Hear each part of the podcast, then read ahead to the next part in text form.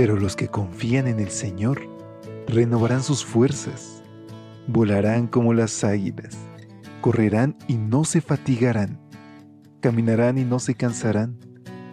Mantengamos pues firme la esperanza que profesamos, porque fiel es el que hizo la promesa.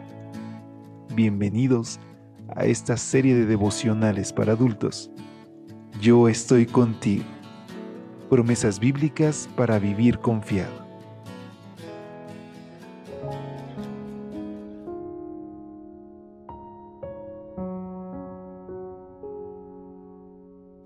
Hola, hola, ¿qué tal? Muy buen día. Por la gracia de Dios, hemos llegado al último día de este penúltimo mes del año. Se ha terminado el mes de noviembre, pero es con alegría en mi corazón que este 30 de noviembre quiero expresarte a nombre de todo el equipo de Evangelike una calurosa bienvenida. Y te invito a disfrutar cada día al máximo, gozarte en los brazos de nuestro Señor, poder compartir más acerca de su amor con los demás, poder compartir con otros las bendiciones que día con día recibimos y compartir con otros la experiencia de la salvación que encontramos a través de una relación sólida con Jesús. Y es con estas palabras que te invito a que me acompañes a nuestra reflexión de este día titulada Tú eres nuestro Padre. Isaías 63:16 nos dice, Tú eres nuestro Padre. Tú, Señor, eres nuestro Padre, desde siempre eres nuestro Redentor.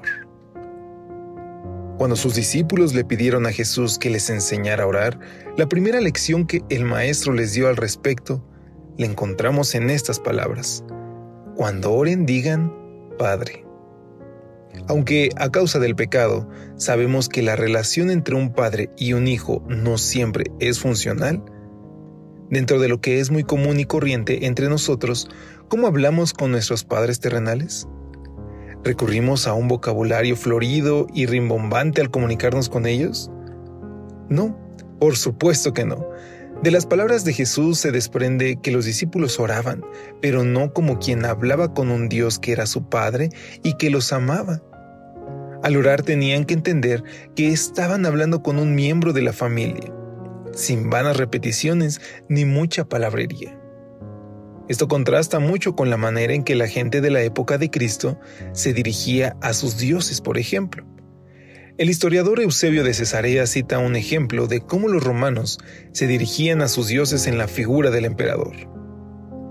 El emperador César, Galerio, Maximiano, Invicto, Augusto, Pontífice, Máximo, Germánico Máximo, Egipcio Máximo, Febeo Máximo, Sarmata Máximo cinco veces, Persa Máximo dos veces, Carpo Máximo seis veces, Armenio Máximo, Adiaveno Máximo, tribuno de la plebe veinte veces, imperator por diecinueve veces, cónsul por ocho, padre de la patria, procónsul. Lamentablemente, muchos cristianos caemos en la misma trampa. Oramos como si estuviéramos hablando con el emperador y creemos que cuantos más adjetivos usemos para referirnos a Dios, más pronto nos escuchará. Lo que tenemos que hacer es dirigirnos a Él como nuestro Padre. Él no requiere un mejor título que ese. Gran parte de los especialistas bíblicos suponen que el Padre Nuestro comienza con el vocablo arameo Ava. El Talmud de Babilonia registra que Ava es la primera palabra del niño cuando deja el pecho y comienza a comer pan. El niño no se preocupa por el uso correcto de las palabras. El niño solo sabe que, sin importar lo que diga ni cómo lo diga, su padre lo va a escuchar. En la oración, lo significativo no es lo que decimos, sino a quién se lo decimos. Hoy podemos clamar, tú eres nuestro Padre, tú Señor, eres nuestro Padre, desde siempre eres nuestro Redentor. Y es que queridos amigos, no hay mayor bendición para nosotros que hablar con nuestro Padre y poder expresarle en cada momento la situación en que vivimos. Por eso hoy te invito a que juntos podamos unirnos en oración. Querido Dios, gracias Señor por tu amor y por tu bondad.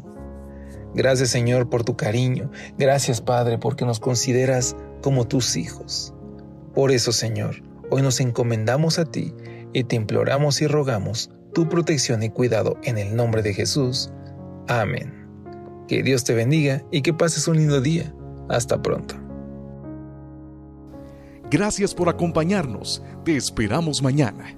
Te recordamos que nos encontramos en redes sociales. Estamos en Facebook, Twitter e Instagram como Ministerio Evangelite. Y también puedes visitar nuestro sitio web www.evangelite.com